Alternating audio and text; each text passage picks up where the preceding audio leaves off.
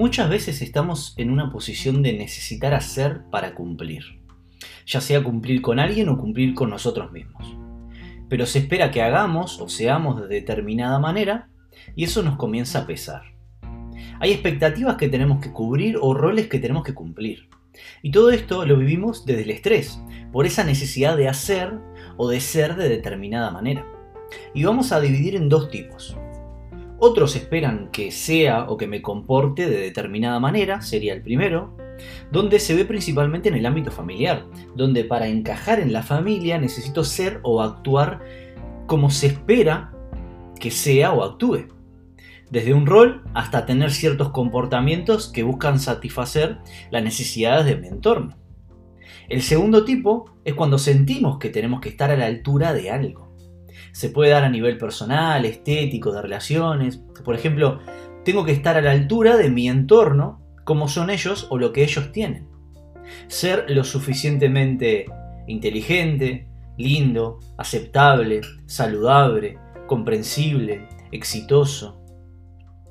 Cualquiera sea el caso, implica un esfuerzo de nuestro lado y detrás de eso está la intención de pertenecer y ser aceptado. La aceptación y la pertenencia es algo que todos buscamos. Ahí no está el conflicto, sino está en cuando esa búsqueda genera una confrontación entre lo que hago para conseguir eso y mis verdaderos deseos e intereses. Cuando tratamos de cumplir con eso que se espera o estar a la altura, estamos usando nuestra energía en satisfacer otras necesidades, necesidades que no son nuestras realmente estar en la posición de cubrir una necesidad externa, donde alguien espera algo de mí, o estar en la posición de tener que estar a la altura, no nos deja más que en una postura de necesidad y de no suficiencia. Hay una lucha entre lo que tengo que hacer o lo que tengo que ser y lo que soy. Tratar de cubrir algo que realmente no somos o hacerlo para satisfacer necesidades externas primero que nada desalienta nuestro propio proceso. Segundo, que dejamos de perseguir nuestros propios objetivos.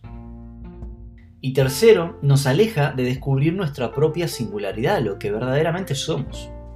Entonces, pregúntate qué comportamiento tenés porque se espera eso de vos.